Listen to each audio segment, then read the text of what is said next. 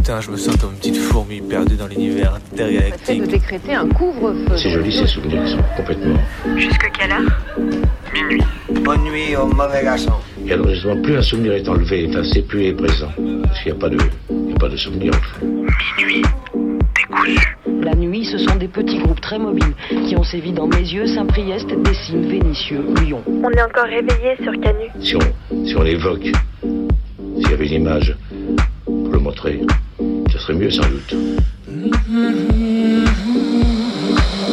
Vous savez qu'il y a une légende terriblement érotico-radiophonique qui dit que nous ne nous connaîtrons vraiment que lorsque nous aurons fait ensemble le tour complet du cadran. Il est 23h23. C'est débrancher ses oreilles du monde Il est 23h54. pour les rebrancher sur un autre. La radio la nuit, euh, ouais, il y a un truc, il y a quelque chose de particulier, quoi.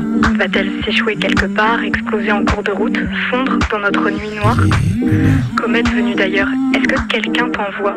Dans l'obscurité, les ondes radio se propagent plus loin. Ça nous ferait vraiment plaisir de vous entendre, d'entendre vos histoires à vous aussi. C'est Minuit décousu qui te parle. On va se laisser porter dans la nuit. Il est 3 heures. La radio de nuit n'est pas mineure. Alors il y a moins de monde, mais je trouve que c'est des gens intéressants aussi parce qu'ils écoutent vraiment, ils sont vraiment là.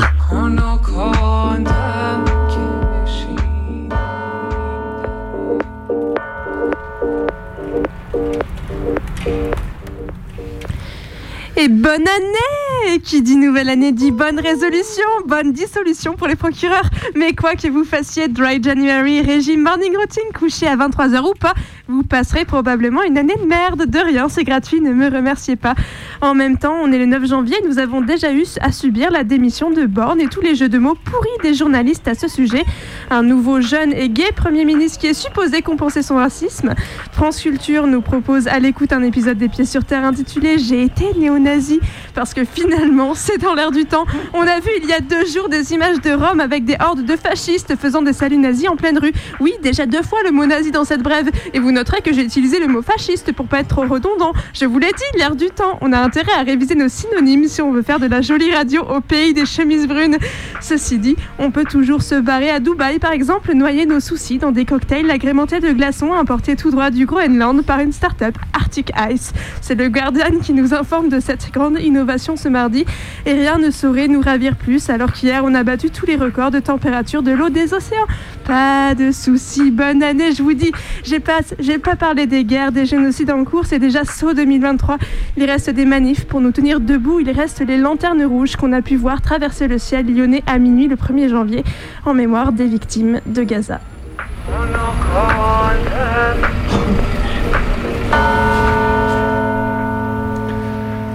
Et puis pour avoir des employés pas chers, et bien, euh, bien en dessous du SMIC, comment il faut faire en France? Il y a deux solutions efficaces. Soit on peut exploiter des personnes handicapées dans des ESAT, ou bien on peut exploiter des personnes emprisonnées en les faisant bosser en centre pénitentiaire. Et désormais, ben, vous savez quoi? On peut faire de l'exploitation au carré en faisant bosser des handicapés en prison. Prévu par une ordonnance officialisée en 2022, la possibilité d'implantation des ESAT en milieu pénitentiaire est en effet devenue possible par un décret passé fin décembre. Les détenus handicapés qui ne touchent que 30% de l'AAH vont pouvoir bosser sans salaire minimum et sans être protégés par le droit du travail. Sous couvert d'insertion et d'accompagnement social, la mesure permet au patronat de capitaliser encore plus sur la précarité organisée par des politiques sociales répressives en étant assuré de pouvoir profiter d'une main-d'œuvre à bas coût soumise à un contrôle social extrême. À double exploitation, double raison de se battre pour la fermeture des ESAT en prison, la fermeture des ESAT et la fermeture des prisons.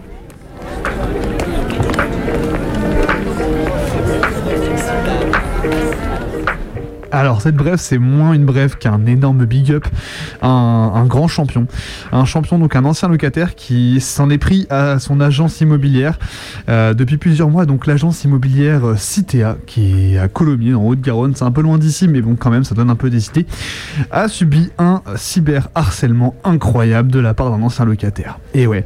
Alors euh, du coup les associés de l'agence pleurent tous et toutes dans les euh, journaux, ils ont reçu 80 mails dans l'espace d'une nuit, 200 appels appels répétitifs qui bloquent le standard téléphonique de l'agence.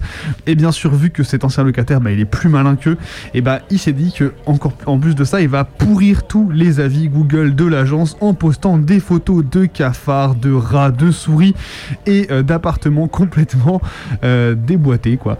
Des appartements complètement horribles. Donc euh, voilà, donc finalement, il allait jusqu'à l'usurpation d'identité pour discréditer les associés de l'agence. Donc ça allait très très loin. Enfin vraiment, on est, ah, c'est vraiment un vrai beau gosse, quoi. On démarre l'année sur euh, sur une sur voilà sur sur un, un big up à cette personne incroyable. euh, qui donc du coup, en fait, la réalité de pourquoi est-ce qu'il a finalement, il s'en est pris à cette agence, c'est parce qu'il n'avait pas euh, récupéré sa caution. Et franchement, pour ça, c'est vraiment incroyable. Rendez l'argent, bande de bâtards. Rendez l'argent, bande de bâtards. Et il a trouvé la solution pour faire chier les agences jusqu'au bout.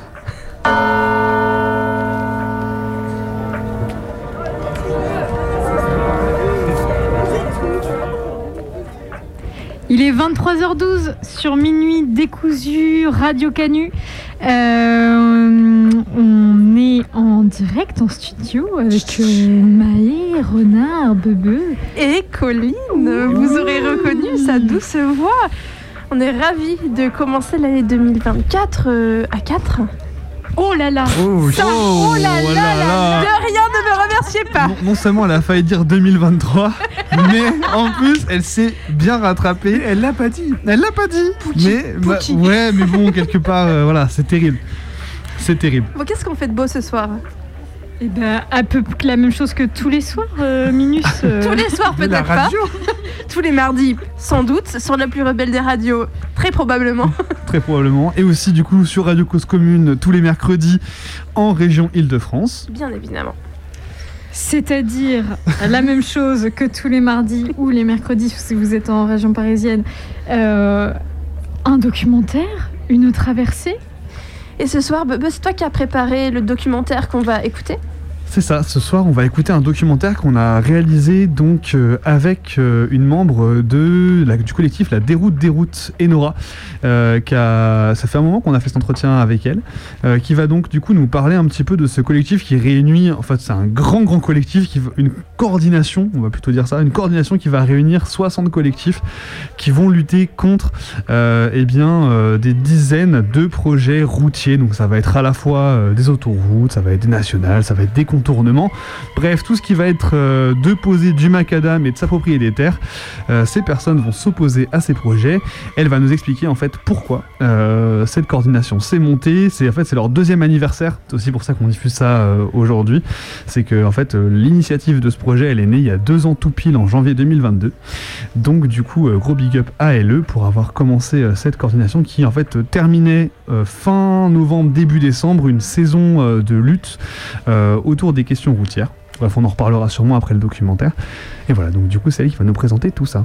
Et puis juste après, on reste sur la route, mais ça déraille, ça fait de la graisse, il y a des pignons, il y a des chaînes, c'est le bazar. Ça pédale dans la smoule. C'est une pédalée, c'est une traversée sur la bicyclette. Donc, question de principe, quand il y a des décisions qui sont prises, on les applique. Bonjour à vous, Philippe Folliot, sénateur union centriste du Tarn, un des élus euh, très favorable à ce projet. Vous êtes euh, rassuré, vous aviez peur que le, le gouvernement ne recule? Juste une interruption de délagage de quelques arbres. De, de vous à moi, euh, ce projet est un projet tellement important et tellement entendu par tout le territoire tarnais. Il y a même un problème de principe au-delà de cette autoroute. Quand on est face à des projets, quels qu'ils soient, que les élus l'ont confirmé, que l'État l'a confirmé, eh bien, on doit avancer. Et donc, c'est vraiment un, un cri du une forme d'injustice territoriale que nous avons et qui est en train d'être réparée à travers de cette réalisation. Le- la route, c'est le front pionnier euh, de l'urbanisation. On va les défendre la garrigue et nous défendre nous-mêmes par la même occasion. Et c'est comme ça qu'on pourra vivre demain ici. Ils appauvrissent la vie locale, entraînent des trajets plus longs dans le déplacement du quotidien. Le constat est encore plus grave en Ile-de-France, région déjà saturée de routes. Alors aujourd'hui, on est plus de 1000 pour s'opposer au périphérique de Montpellier, le lien. La coalition euh, La Déroute euh, des routes. Du coup, c'est une euh, coalition de collectifs en lutte contre des projets routiers. Aujourd'hui, on regroupe une soixantaine de collectifs partout en France qui se mobilisent contre tout type de projets routiers. Donc, il y a à la fois des projets d'autoroute, mais aussi des projets de mise en concession, de doublement de voirie. Enfin voilà, il y a plein de projets routiers différents, des, échangeurs aussi. En fait, on s'est rencontrés en janvier 2022. D'abord par, en fait, on a été quelques-uns à avoir cette et donc on a récupéré euh, sur la carte des luttes locales de reporters toutes les adresses mail et les contacts des collectifs en lutte contre des projets routiers qu'on pouvait trouver. Euh, et on, a, on les a invités en fait à une première, euh, une première réunion en visio. Donc ça c'était en janvier et, euh, et en fait la, la mayonnaise a, a bien pris. C'est vu pour la première fois en mai 2022. De ces rencontres en fait sont nées euh, déjà l'envie de poursuivre nos échanges régulièrement et puis aussi la proposition d'un moratoire du coup sur tous les projets routiers.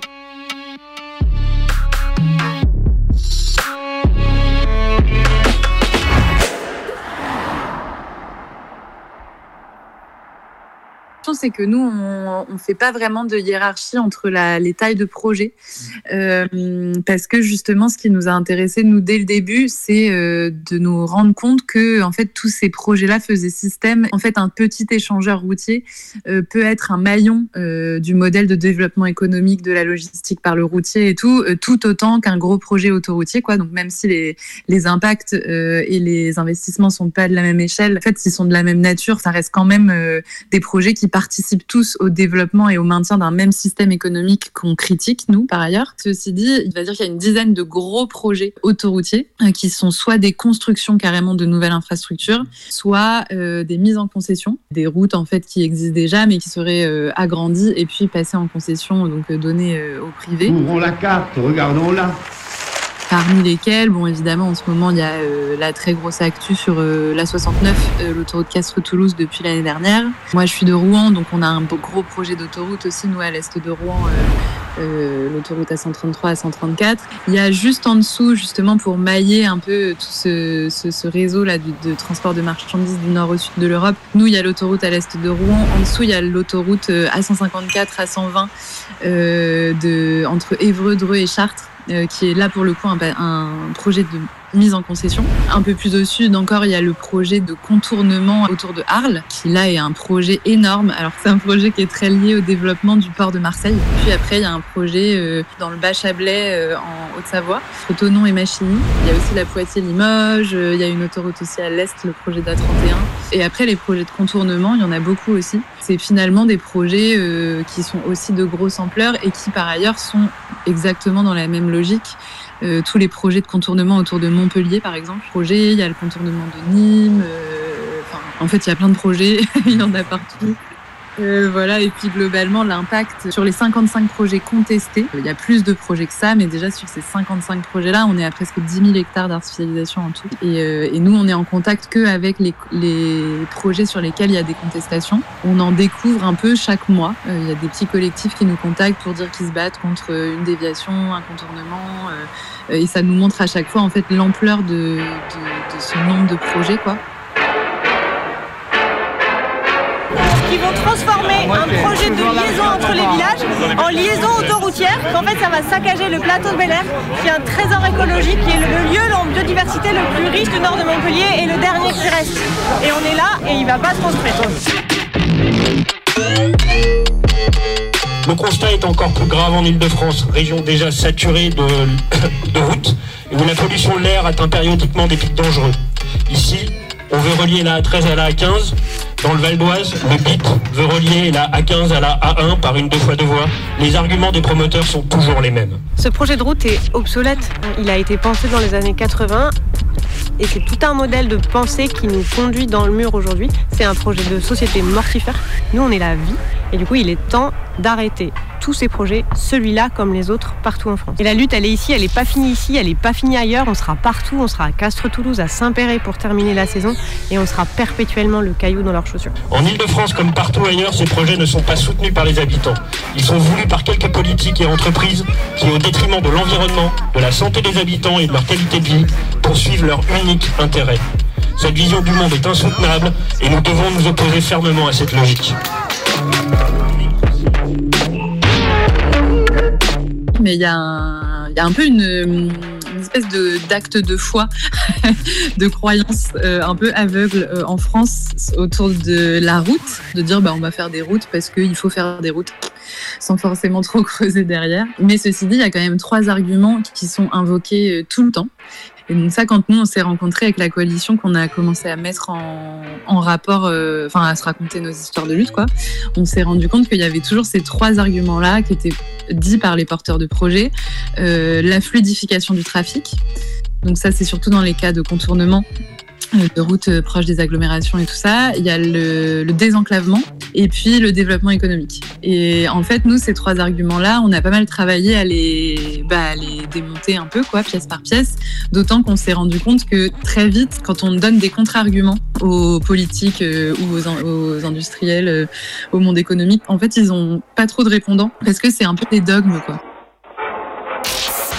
Et donc euh, sur le premier argument euh, qui est donc la fluidification, en fait depuis les années 60, euh, on sait que c'est un- une forme de consensus scientifique, en tout cas c'est un concept qui est pas du tout remis en question parce qu'à chaque fois il se vérifie qu'il y a un phénomène qui s'appelle le trafic induit. Le trafic induit, c'est que globalement à chaque fois qu'on construit une nouvelle infrastructure routière, à long terme, il y a 20% de circulation euh, en plus, 20% de trafic en plus sur cette infrastructure. Euh, et ça, c'est dû au fait que en fait, les gens ils modifient leurs habitudes de déplacement, tout simplement. Ensuite, il y a la question du désenclavement. En gros, euh, le désenclavement, euh, déjà, c'est une certaine conception euh, de qu'est-ce, à quoi doit ressembler un, un endroit sur lequel les gens vivent, quoi, euh, qui devrait donc forcément être lié à une métropole. On a un peu l'impression que c'est l'autoroute à tout prix. Vous savez, euh, ça fait plus de 20 ans que nous travaillons sur ce projet. Euh, cette autoroute aurait dû être réalisée il y a, au moins une dizaine d'années. Euh, Aujourd'hui, il est forcé de constater que Castres-Mazamet, la seule agglomération de 100 000 habitants euh, au niveau national, n'est disposée ni d'autoroute, ni de gare TGV, ni d'aéroport international. Et quand vous n'êtes un territoire est enclavé, quand un territoire n'est pas relié, il ne peut pas se développer. En fait, euh, bah, il y a plein de manières de vivre autrement qu'en étant relié à la métropole. Et en plus, ça crée aussi euh, plein de difficultés parce que bah, plus on construit de routes, plus euh, on éloigne en fait les services publics, plus on éloigne les hôpitaux, la poste, les lieux d'enseignement. voilà, donc en fait, les gens, ils, ok, d'accord, ils sont plus près d'une route, donc ils peuvent se rendre peut-être plus vite dans une métropole, mais en fait, ça, ça limite aussi les capacités d'auto-organisation et euh, de développement euh, local, quoi, d'une économie ou de, de relations sociales euh, dans un endroit où les gens vivent. Il y a des collectifs, nous, dans la déroute, qui parlent d'enclavement positif euh, et qui disent qu'en fait, eux, ils n'ont pas besoin du tout qu'on les relie euh, à la métropole, euh, que ça favorise après euh, la prédation foncière par les personnes les plus aisées dans les villes, qui du coup viennent s'acheter des maisons secondaires euh, pour passer le week-end, mais ça rend pas plus facile les déplacements pour les gens qui habitent dans ces coins-là et ça les éloigne du coup de l'accès en fait à, à mal C'est une, injustice qui est ressentie comme telle par tous les habitants de ce territoire, par celles et ceux qui travaillent sur place et par celles et ceux qui vivent sur place. Parce qu'il y a un certain nombre de personnes qui viennent de l'extérieur, scientifiques ou non, qui viennent nous dire ceci est bon ou pas bon pour vous, c'est tout juste insupportable. Et sur le développement économique, pour le coup, il n'y a pas de consensus euh, scientifique en économie sur le fait que quand on crée une nouvelle route, eh ben, ça permet de créer euh, de l'emploi local et tout ça, durable, on va dire. Par contre, ce qui est sûr, c'est que quand on crée une nouvelle route, ça favorise un certain type de développement économique qui va notamment être basé sur de la prédation foncière, euh, parce que bah, c'est comme la conquête du Far West, quoi. Quand on crée une route, bah, à la fin, il peut y avoir un truc qui se construit. Et donc, euh, ce qui peut se construire, souvent, ça va être une zone d'activité. Pour le BTP, c'est super, hein, ça, on crée- construit de nouveaux bureaux, euh, des nouveaux lotissements. Mais par contre, si développement il y a, il est pas, il est plus tout à fait, enfin plus du tout. Même, je sais pas pourquoi je prends des pincettes, mais nous, on considère que c'est pas du tout un modèle de développement qui est souhaitable ou soutenable ou enviable aujourd'hui. Donc, ces trois arguments, en fait, qui sont répétés un peu comme des espèces de vœux pieux, c'est vraiment des espèces de poncifs. euh, ça participe vraiment. C'est pour ça que nous on dit les, lutter contre les routes, c'est une bataille culturelle. Quoi. Euh, c'est faut sortir de ces mythes-là. Euh, et c'est des mythes sur lesquels notre société elle est construite aussi.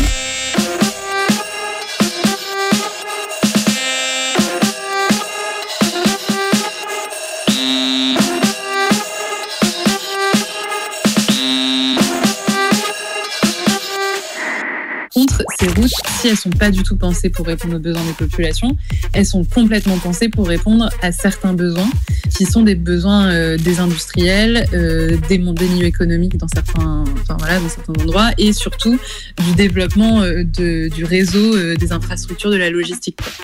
Enfin nous par exemple, c'est un exemple que je connais mieux parce que que je connais mieux parce que c'est là que j'habite, mais sur l'autoroute à l'est de Rouen là, pendant des années, l'argument qui était dit tout le temps, c'était oui, ça va fluidifier le trafic dans le centre-ville de Rouen et du coup, ça va limiter la pollution, ça va sortir la pollution, machin. Et comme aujourd'hui, ça apparaît assez clairement que c'est faux, et bah carrément maintenant le discours a changé et en fait ils assument de dire à chaque fois quand ils prennent la parole, c'est un des maillons manquants de l'axe euh, Calais-Bayonne ou euh, Rotterdam-Lisbonne, quoi, pour faire circuler des camions du nord au sud de l'Europe. Et c'est le grand contournement ouest de Paris qui est lié en fait à l'autoroute, au projet d'autoroute en dessous de chez nous, là, euh, Chartres, Évreux, euh, par là. Et en dessous, autour d'Orléans, en ce moment, c'est un truc de ouf, le, nombre de- de- d'entrepôts logistiques qui recouvrent euh, les paysages dans ce coin-là, quoi. dans Euh, et puis il y a un autre mensonge qui est cette espèce de truc euh, complètement fou de la voiture euh, synonyme de liberté. En fait, la voiture c'est pas accessible à tout le monde. Euh, la voiture c'est que pour euh, les gens euh, aisés que c'est un truc où c'est super, tu pars en vacances avec, euh, tu peux t'en servir quand tu veux. Euh, voilà, ça c'est pas la réalité de la plupart des gens. Euh, la réalité de la plupart des gens, c'est qu'en fait ça coûte une blinde euh, une voiture, que en fait ils sont obligés de l'utiliser parce qu'ils n'ont pas d'alternative et que ça présente un- une partie euh, énorme du budget euh, de leur famille, euh, que c'est aussi une source de stress et c'est pas du tout euh, un objet de liberté pour les gens. Et donc nous on essaye de, changer aussi le récit quoi là-dessus en fait de dire la voiture ça nous libère pas ça nous emprisonne. Et ça veut pas dire du tout c'est pas du tout une critique sur les gens qui utilisent leur voiture ou euh, de dire aux gens mais prenez plutôt votre vélo. Enfin en fait on on, cible pas du tout les comportements individuels parce que les gens font comme ils peuvent. Mais ce qu'on dit par contre c'est qu'il faut arrêter c'est que les politiques doivent arrêter de raconter n'importe quoi avec ces espèces de mythes en fait qui sont juste des mythes bourgeois euh, et qui qui correspondent pas du tout euh, à la réalité de ce que vivent les gens euh, la plupart des gens quoi. En fait il y a, je crois je sais plus le chiffre exact je crois que c'est 13 millions de personnes en France qui sont en situation de précarité mobilité et donc on peut accès ou difficilement accès à une solution pour se déplacer alors même qu'on vit dans une époque où euh, on nous oblige tout le temps à être dans la mobilité quoi euh, enfin pour aller se déplacer enfin voilà pour aller faire les courses pour euh, ramener son gamin à l'école pour aller bosser enfin toutes les distances sont de plus en plus étendues Euh, et pourtant c'est de plus en plus compliqué pour les gens d'avoir une solution pour, pour parcourir ces distances là L'autoroute doit être continue. L'autoroute, c'est que est l'équivalent de ce qu'est dans l'organisme humain le système circulatoire. Elle apporte la vie, et par conséquent, on n'imaginerait pas des artères qui auraient des goulots d'étranglement sous prétexte qu'à ce moment-là, à cet endroit-là, il semble qu'on ait besoin d'un peu moins de sang. De la même manière, l'autoroute doit être continue, doit être ininterrompue, c'est sa première et nécessaire caractéristique. La France aujourd'hui fait partie d'un ensemble. L'économie traverse les frontières. À l'intérieur de la communauté économique, bien entendu, ou toutes. Par conséquent, l'autoroute doit être liée à l'étranger. Elle doit être un élément d'un développement économique à l'échelle européenne. Il s'agit d'avoir tout un quadrillage, tout un réseau autoroutier qui amène la vie à toutes les régions de France, de même, je le répète, que nos artères amènent le sang dans les tissus les plus épais jusqu'aux extrémités.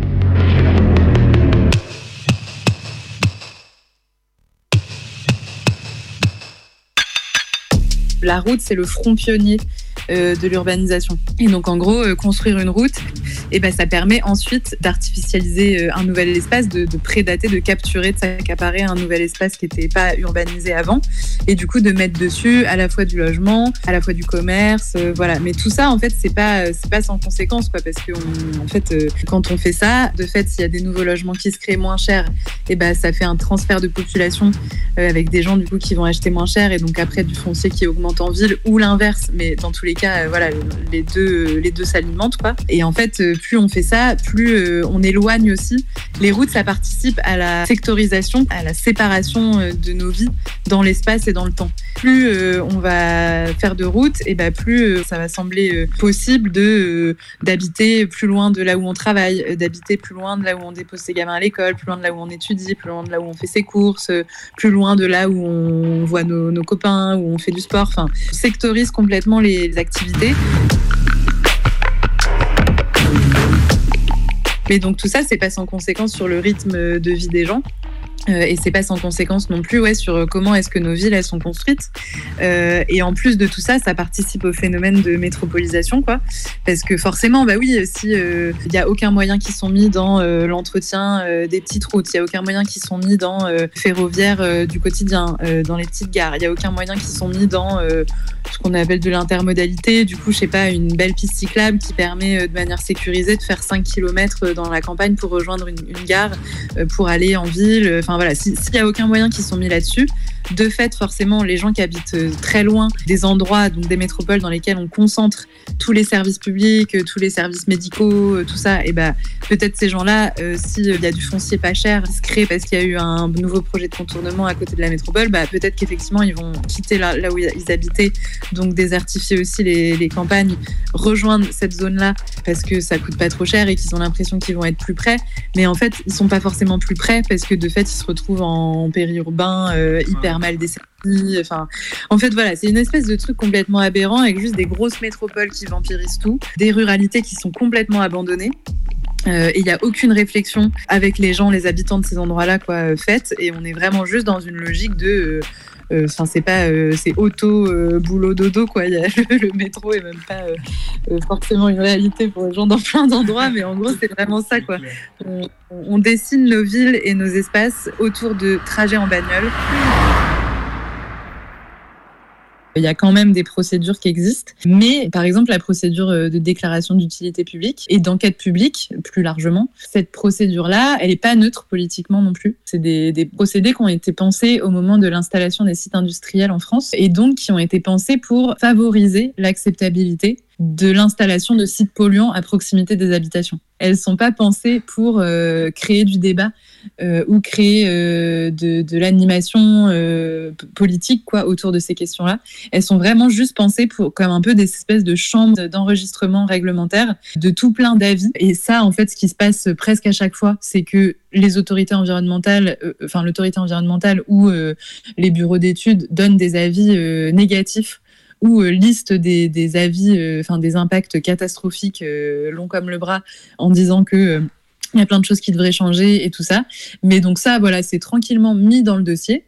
Et puis basta. Il y a une bataille juridique qui est hyper intense sur tous les collectifs en lutte contre des projets polluants et imposés routes et autres en ce moment parce que en fait on, mesure bien justement l'inadaptation de ces procédures là aux enjeux politiques.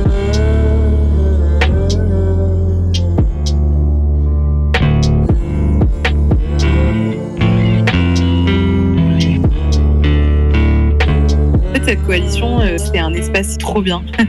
On est plusieurs à, à militer dans d'autres endroits, quoi. euh, et en fait, c'est assez rare. Euh, Il y a vraiment une espèce de, force collective et de, stimulation, de. euh, Enfin, en fait, ça, ça nous fait à tous beaucoup de bien, quoi, et ça nous fait tous beaucoup monter aussi en puissance collective, quoi, euh, à la fois dans la coalition, mais aussi dans nos luttes à nous. Euh, et donc ça, c'est vraiment euh, trop trop bien. Et ça, ça, se produit comme ça, je pense, euh, à la fois parce que bah, on se donne le temps d'échanger et de faire de l'enquête aussi, quoi, militante sur ce qui nous arrive et comment on peut s'en protéger ensemble et riposter ensemble, quoi. C'est aussi parce que il y a cette proposition de moratoire qui nous tient ensemble, quoi, parce que elle nous permet justement de visibiliser le côté systémique à la fois des projets et aussi de nos luttes. Et du coup, de dire, en fait, nous tous ensemble, on demande euh, un stop sur tous ces projets-là et on n'est plus euh, uniquement centré sur le projet contre lequel on se bat. Voilà, ça crée une forme de solidarité euh, énorme entre les collectifs. Et en plus de ça, ça nous, ça nous donne vraiment une capacité à, du coup, à, bah, parler euh, aussi au niveau national. C'est la stratégie permanente quoi, de nos, des porteurs de projets de merde de dire euh, bah voilà, là, il y a ce petit collectif-là, ils sont 12, euh, c'est des gens not in my backyard, machin, qui veulent pas voir le truc à côté de chez eux. Et le fait de se réunir en coalition et de porter une proposition commune en disant ni ici ni ailleurs, plus aucun projet routier, bah, ça donne vraiment de la force à nos collectifs, quoi. Et, euh, ça nous rend euh, aussi, euh, enfin, ça les empêche de nous discréditer et de diminuer la puissance des oppositions qui sont en fait massives et partout, quoi.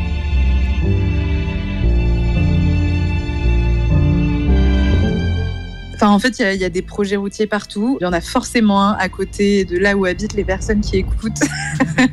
Euh, et donc, en fait, euh, nous, on est une coalition euh, ouverte. pour, enfin, voilà, il suffit de, on a une adresse mail, site. C'est très facile de nous contacter. Il n'y a aucun procédé pour entrer, machin. Enfin, on accueille toutes les personnes juste qui ont envie de participer à ces réflexions-là. Euh, et puis, on, est hyper dispo aussi pour aider des collectifs qui se battraient contre un projet euh, qui serait soit une route, soit lié à une route. On espère que, que plein de gens vont nous rejoindre et que, et que ces luttes-là, elles vont, elles vont être victorieuses. Malheureusement, la 69 euh, sera peut-être une autoroute construite, même si évidemment la lutte n'est pas du tout encore perdue. En tout cas, on espère que ce sera la dernière. euh, et je pense qu'on on a tout à fait euh, moyen d'obtenir euh, des victoires sur ces, sur ces luttes-là. du coup, c'est l'opération Hérisson. Eh ben, ce hérisson géant, et du coup, il est beaucoup plus puissant et plus fort que les, euh, que les hérissons qui se font écrabouiller euh, à longueur de journée, à longueur de kilomètres sur toutes les routes euh, de France et d'ailleurs. Mais celui-là, il est puissant, il a des gros piquants. On va aller le poser sur le chantier.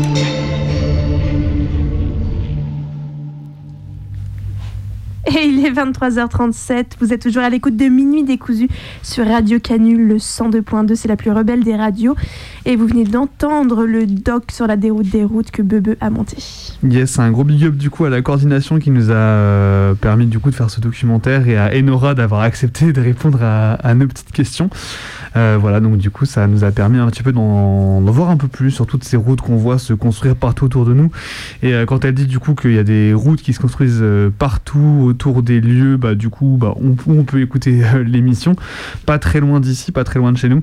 Euh, Il y a notamment la RN 88, euh, la, ce qu'on appelle, enfin qui est vers le Puy-en-Velay en fait, où il y a un collectif s'appelle la Lutte des Sucs, qui du coup va lutter contre une autoroute qui va passer par le Puy-en-Velay qui est voulu par Laurent Vauquier, euh, le très célèbre Lolo, Euh, voilà, qui du coup veut son autoroute, il veut son autoroute, le Lolo, voilà, il veut son autoroute.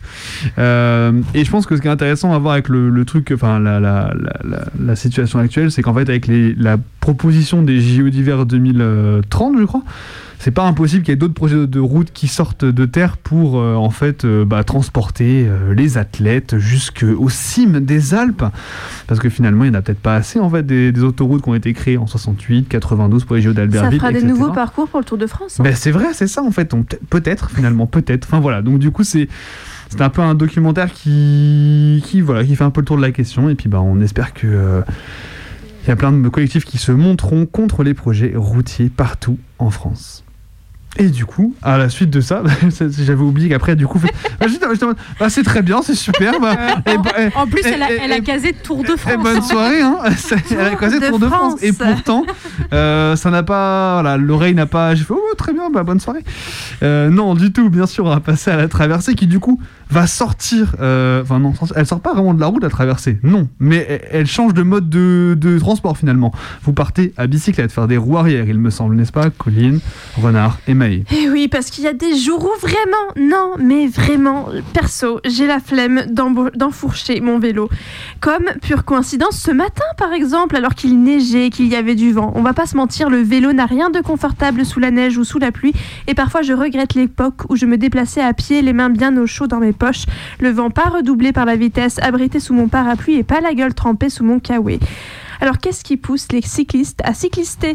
Est-ce par pure misanthropie pour éviter les foules des transports en commun, pour le plaisir de sentir le vent dans ses cheveux et respirer les pots d'échappement des bus, par amour de la mécanique et du cambouis sur les doigts avant d'aller au boulot, parce qu'on a déraillé, parce que ça va plus vite et qu'on n'a juste pas le temps, ou par sentiment de supériorité? Depuis que je suis cycliste, j'ai la nette impression que le cycliste est un automobiliste comme les autres en tout cas. 50 euros, cycliste, militant, activiste. Me balade avec une caméra de façon à pouvoir montrer un petit peu tout ce qu'on subit euh, en tant que cycliste au quotidien. Se faire couper la route, se faire frôler, se faire serrer, se faire mettre des coups de pression par les scooters sur les sas vélo. C'est usant, quoi. C'est chiant. C'est euh, donc on réagit. C'est humain. Quand on partait de bon matin, quand on partait sur les chemins, à bicyclette. À vélo, je suis hyper vénère. Contre mes congénères à deux roues, contre mes cousins à deux roues électriques, contre les voitures, contre les taxis et même parfois contre les piétons. Et puis Paulette. Bonjour. Vous savez ce que c'est un sas vélo C'est l'endroit avec un pictogramme vélo et c'est réservé aux cyclistes. Là, vous avez grillé le feu rouge en fait. C'est bizarre, hein mais c'est le cas. J'essaye de donner aux gens la motivation de s'affirmer à vélo, de ne pas se laisser marcher dessus. J'hésite pas à aller rattraper quelqu'un à un feu rouge qui m'a dépassé n'importe comment. Je lui dis, vous vous rendez compte de ce que vous avez fait là? C'est potentiellement dangereux. Pour être tout à fait honnête, je suis pas sûre d'avoir besoin qu'un justicier à vélo me donne le courage de m'affirmer sur ma bécane, ni totalement persuadée de l'efficacité de la pédagogie pour le partage de la chaussée. Mais bon, Jean-Eudes, ingénieur parisien justicier sur roue, il a l'air d'y croire dur à ses autocollants et au pouvoir de sa GoPro scotchée au casque pour remettre les autos à leur place. Moi, la dernière fois que j'ai tenté de poliment faire remarquer un automobiliste qui m'avait coupé la priorité, il m'a traité de pétasse. Nos bicyclettes. Je fais en sorte de donner aux gens les outils pour montrer leur mécontentement. Cet autocollant, il y a marqué Je ne suis pas livreur, je suis juste une grosse feignasse. de sauterelles de Bref, j'ai des envies de bagarre, mais on va pas se mentir, face au SUV, c'est souvent moi qui me fais rouler dessus. Mais quoi de plus étonnant quand les pistes cyclables donnent une impression de ring en mode allez-y, battez-vous pour la chaussée, à bicyclette. nos silhouettes. On revenait fourbu content, le cœur un peu vague, pourtant de n'être pas un seul instant avec Paulette. Prendre furtivement sa main, oublier un peu les copains, la bicyclette. On se disait, c'est pour demain, j'oserai, j'oserai demain quand on ira sur les chemins à bicyclette.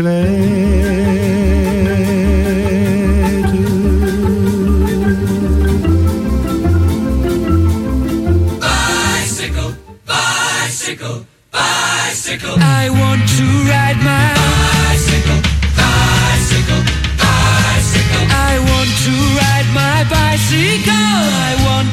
ride my bike.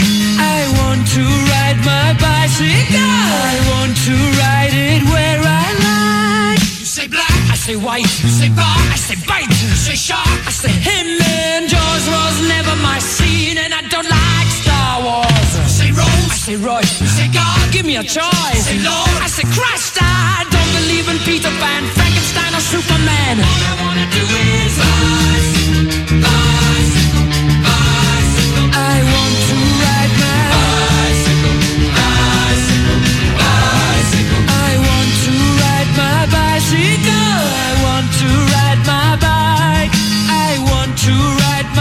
Bicycle. I want to ride my bicycle.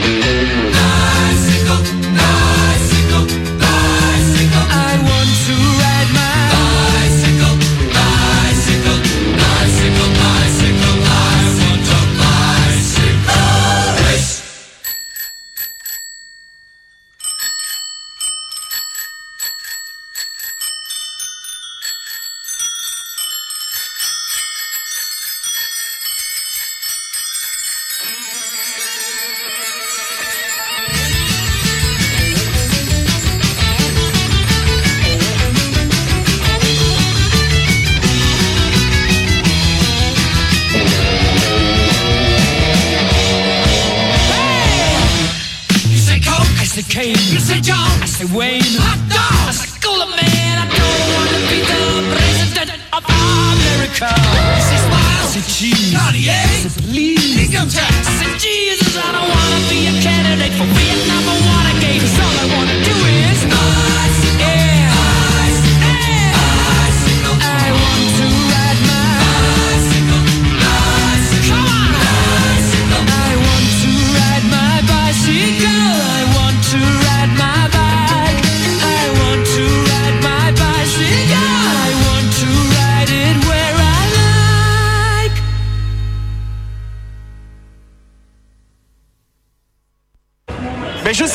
vois comme, Euh, comme vous, Christopher là, Froome a poussé pris. par des spectateurs, visiblement. Christopher Froome a pris. qu'est-ce Ah, Christopher Froome qui n'a plus de vélo Christopher Froome à pied Mais quelle image du tour On n'a jamais vu ça Il a Un maillot jaune dans le... Un maillot jaune à pied Oh, On n'a pas, on n'a pas eu l'image, mais ils se sont accrochés très certainement une chute et Christopher. Incroyable Incroyable image du Tour de France 2016 Alors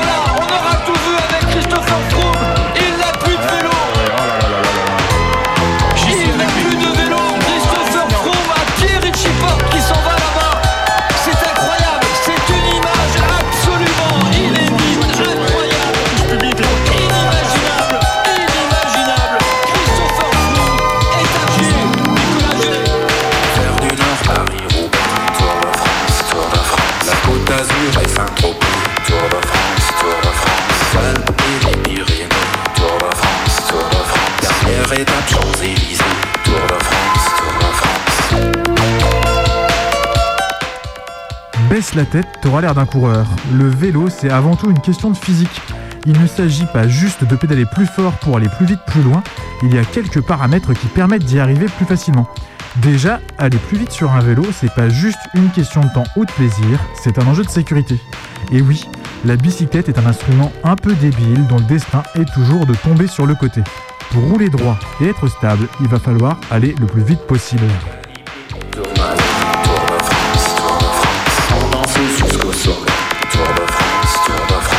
Pédaler en grand braquet, Tour de France, Tour de France. Sprint final à l'arrivée, Tour de France, Tour de France.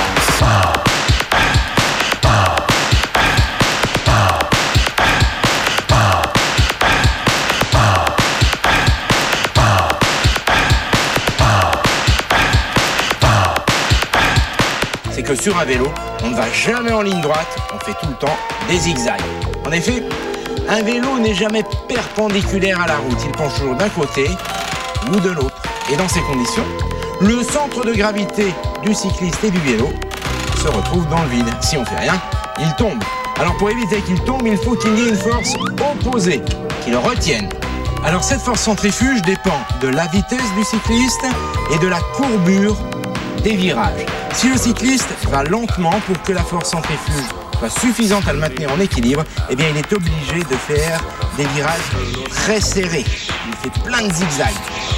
À l'inverse, si le cycliste va vite, eh bien en faisant des courbes très larges, la force centrifuge sera suffisante à le maintenir en équilibre. Attention, il a l'impression d'aller tout droit et pourtant il fait bien des zigzags.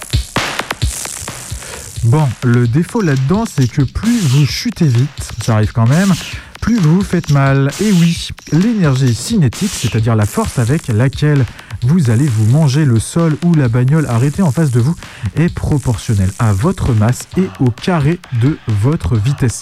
E égale MC2. Ça vous dit quelque chose? Bah, c'est l'équation qui décrit ce que je viens d'expliquer. Ce soir, c'est minuit décousu option maths et option Tour de France. Please don't bother, please don't bother, please don't bother, please don't bother, please don't bother, please don't bother.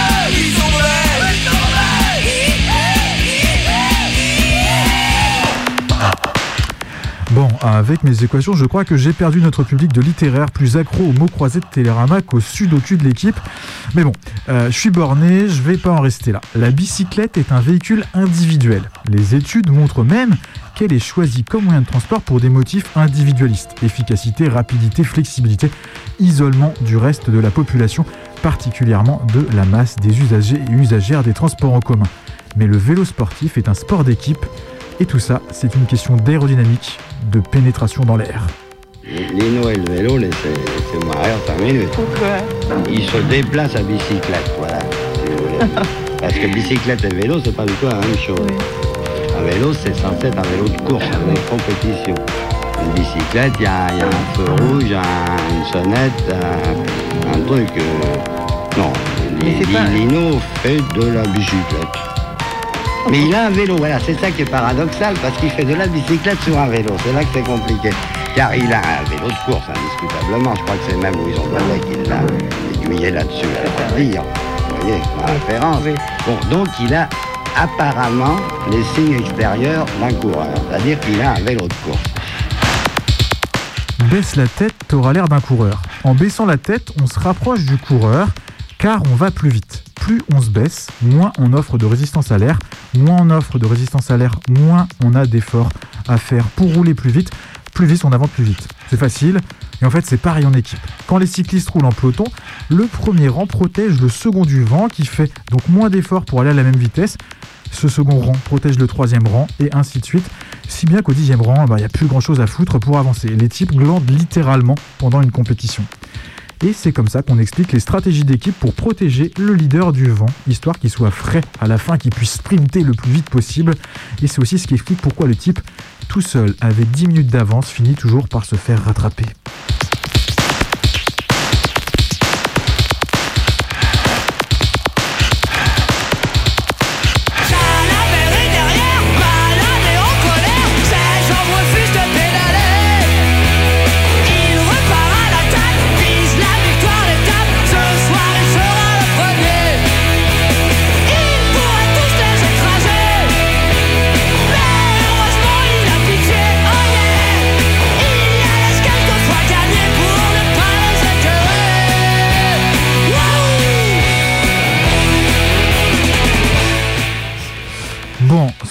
Euh, j'ai dit sur l'aérodynamique et sur le type tout seul qui se fait rattraper à la fin, c'est surtout vrai sur le plat.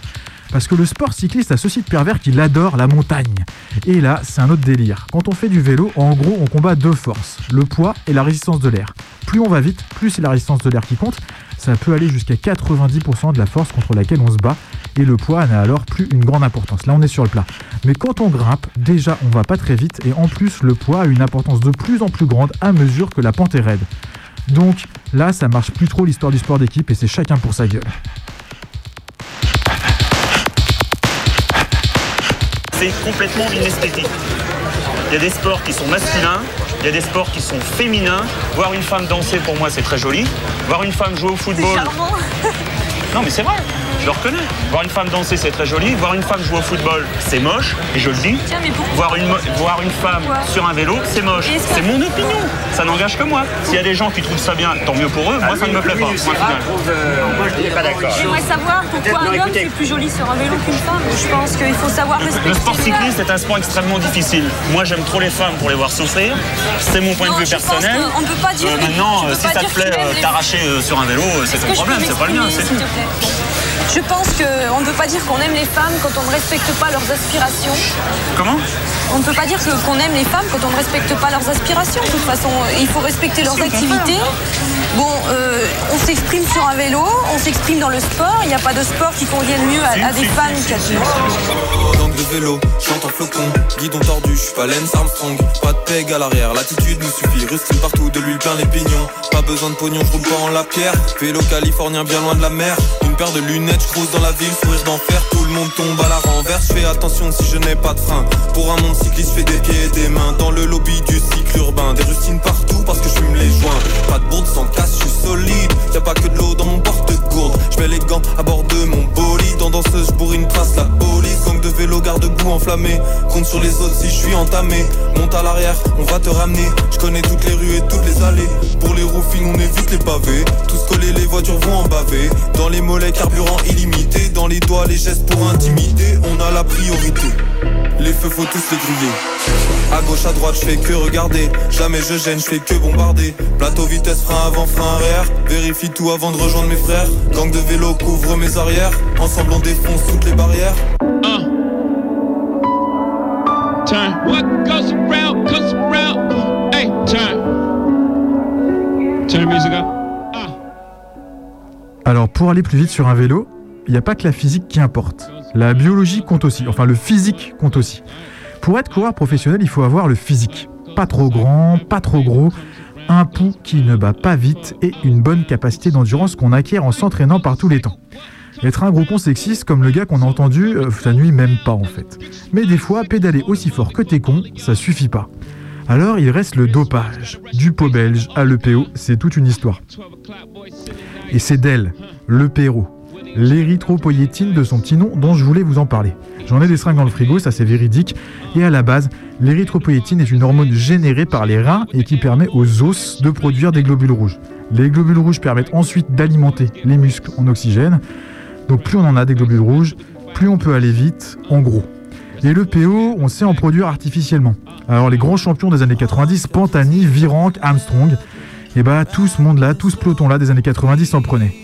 Le hic, c'est que quand on a trop de globules rouges, le sang devient trop épais et il y a un risque que les vaisseaux s'obstruent, ce qui produit une thrombose. Thrombose qui peut alors vous buter en faisant exploser votre cœur ou vos poumons. Pas sympa. Et donc pour éviter ça, les cyclistes qui prenaient de l'EPO dans les années 90, eh ben, ils se relevaient en pleine nuit pour faire du vélo d'appartement afin de faire circuler le sang et d'éviter qu'il ne s'épaississe. Et l'histoire ne dit pas s'ils se baissaient la tête pour avoir l'air d'un coureur. Nobody else, yeah, nobody. I don't get weak in the knees, honey spread it like a fan. Perfect like some Gucci sand. Open the sky, get a handful. Torso marked up like a vandal. How you not fucking with cash? God give you what you can handle. Give you what you can handle. I got the grip like a handle. And I'm biking. I'm biking with me and my Daniel. AD's got the angels. TV's got the angels. I'm breaking. Biking, I'm biking, I'm biking slow mo. Maybe the four will excite in a smoke. I'm cold when the temperatures dip below 70. How can I be bird around LA coast? The diamonds is plural, the Tiffany brooch. On my lapel at the table, I'm giving a toast. The first wedding that I've been in my 20s. Thinking maybe someone is not something to own. Maybe the government got nothing to thinking. Maybe the feeling just comes and it goes. Think I want me a little one, I look like my clone. Me and my baby can do on our own. I landed a trick on my impossible. I'm fucking with Eddie, I'm watching my toes. 24 hours, and they never close. I'm biking, I'm biking, I'm biking these blocks. Yeah. Since been ball, I sold all this ice, I've been slossing. I'm biking uphill and it's burning my quads. I'm biking downhill and it sound like a fishing rod. Savage, I'm biking. Yeah. From cold water to the shawl, alcoholic where I handle the ball. It's a PK, PK, ripper now, you can't fuck the boss.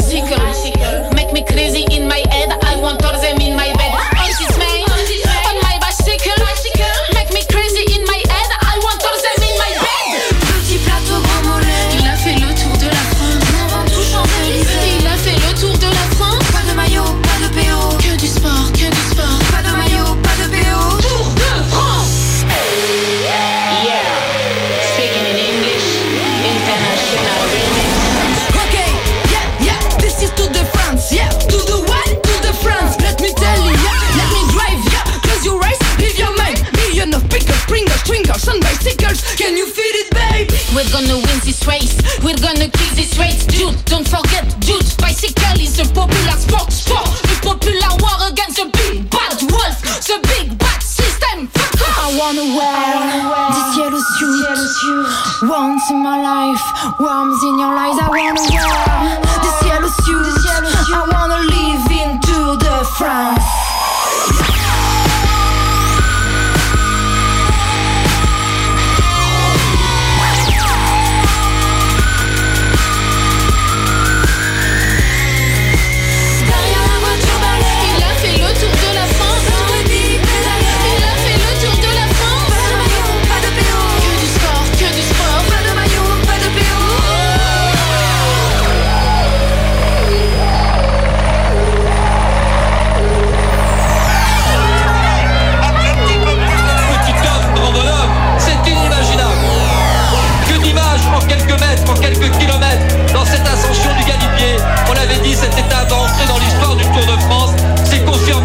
Mais c'est peut-être la légende qui va s'écrire, s'écrire, s'écrire, s'écrire.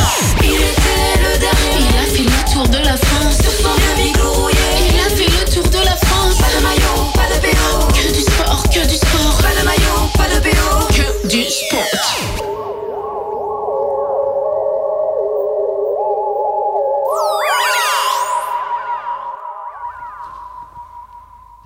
I remember my first time riding a bicycle. Je me souviens de la première fois que j'ai fait du vélo. C'était un sentiment de liberté. J'associais le son du vélo à ce sentiment.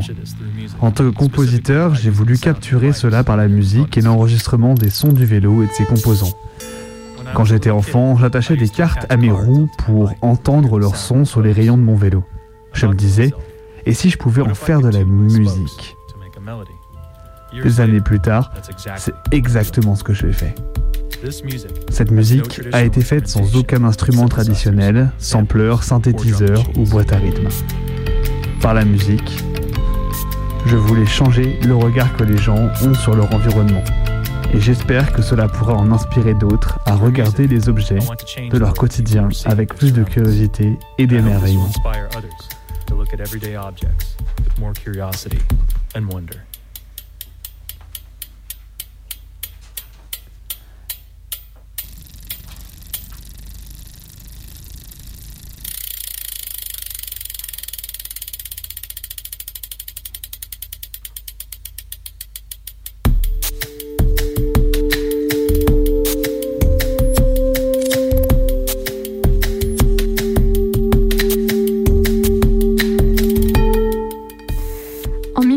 1939, Ruth Orkin a 17 ans. Elle est américaine, elle rêve d'aventure et d'émancipation. Pendant 4 mois, elle parcourt les États-Unis avec son vélo, d'ouest en est. Pas sur son vélo, hein, avec. Elle fait les voyages en train ou en voiture et elle se balade en ville avec son vélo. Ruth Orkin est photographe et elle revient de son voyage avec 350 photographies et un journal de bord.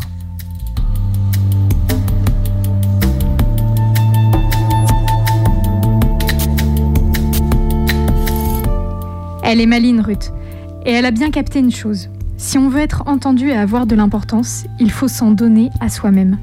L'autopromo, l'écriture de sa propre légende, c'est le chemin qu'elle emprunte. Partout où elle va passer, elle contacte les journaux locaux et étudiants pour vendre son histoire.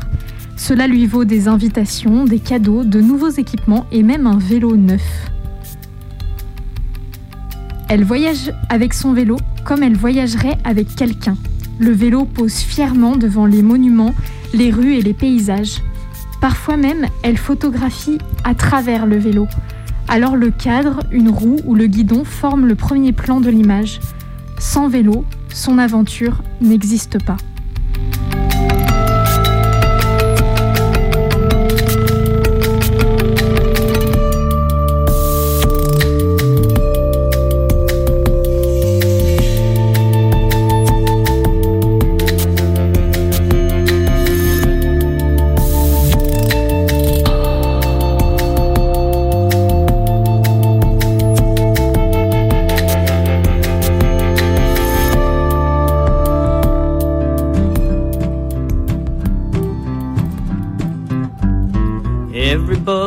Wondering what they're gonna do.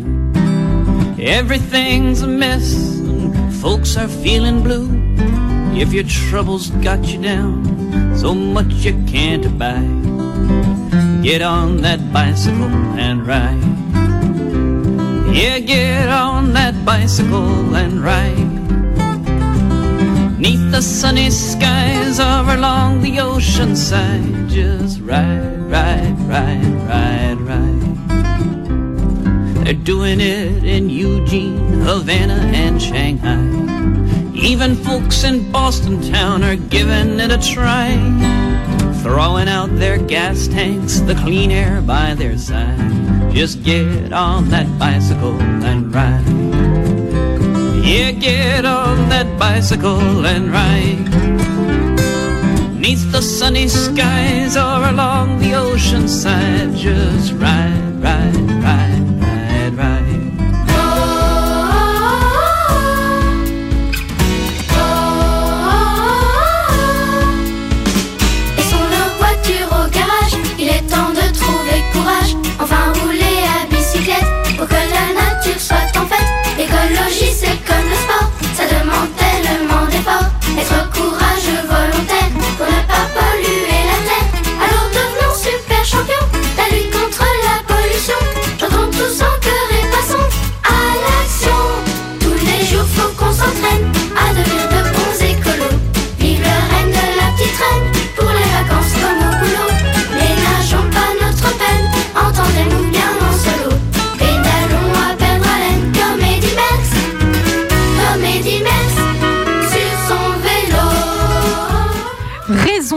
se mettre au vélo. Faire comme tous tes potes. Être écolo, euh, sauf qu'en piéton non plus, tu pollues pas en fait. Être écolo et aller plus vite qu'à pied finalement. Parce qu'on est contre l'A69 et qu'on prend pas l'autoroute à vélo. Cela jouait gamin des années 80 version Stranger Things. Je suis Yeuve, je pense à E.T. Faire du sport en se déplaçant. Ça fait 8 ans que tous les ans tu dis que tu vas faire, le faire alors qu'il faudrait peut-être 6 mètres. Euh, Il y a un atelier d'auto-réparation dans ta ville. Et ouais. Fonce ses cheveux au vent, c'est la vie, même si t'as pas de cheveux. Ah ouais, ça je connais. Et puis tu peux rentrer chez toi rebou avec rapidité et zigzag assuré. Ça, ça dépend. Et puis raison de ne pas se mettre au vélo finalement. Les horaires d'ouverture de l'atelier d'auto-réparation sont pas du tout pratiques en fait. Demain matin, à tous les coups, tu n'auras plus qu'une roue attachée à ton antivol ou bien tu seras la prochaine victime du céréal voleur de sel qui sévit dans ton quartier. Ouais, ça fait 8 ans, ça ne te manque pas, donc finalement, bah on n'est pas pressé quoi. T'es pas pressé. Et En plus, les casques sont vraiment hyper moches et en même temps, euh, bah tu veux pas mourir. Donc c'est un piège insoluble. Tu habites en haut d'une côte. Ouh, ouh, ouh, les cuisses. Il pleut, il grêle, il neige, il y a du vent ou il fait trop chaud 10 mois par an. Et puis il y a euh, pas assez de pistes cyclables. Et puis il y a finalement trop de monde sur les pistes cyclables. Les vélos taffeurs sont juste des gros cons descendus de leur SUV pour klaxonner des piétons depuis leur vélo électrique. Et les vélos teufeurs aussi d'ailleurs. Ça va trop vite, pas le temps d'admirer le paysage. La flemme. Ouais, et puis bon, bah, hein, merde, le pédalo, franchement, c'est plus rigolo.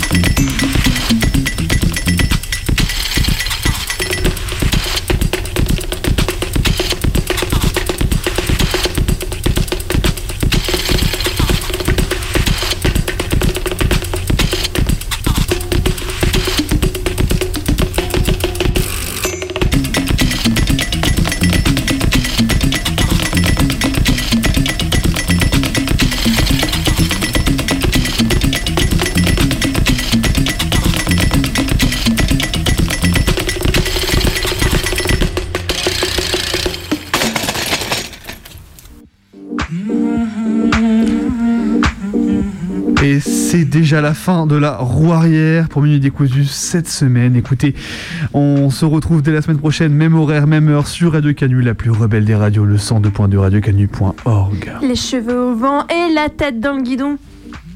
On pédalera pas dans la smoule, promis. Promis, et on serait aussi tout à fait rediffusé avec une chaîne bien, bien, bien huilée. Pas de graisse, la graisse c'est dans les roulements intérieurs, l'huile sur la chaîne, sur Radio Cause Commune évidemment, en région parisienne. D'ici là, vous pouvez écouter le roulis petit cliquetis bien huilé de notre vélo sur notre audioblog Arte Radio et nous contacter sur notre adresse mail minudécousu@laposte.net, nos réseaux sociaux, Instagram, Twitter.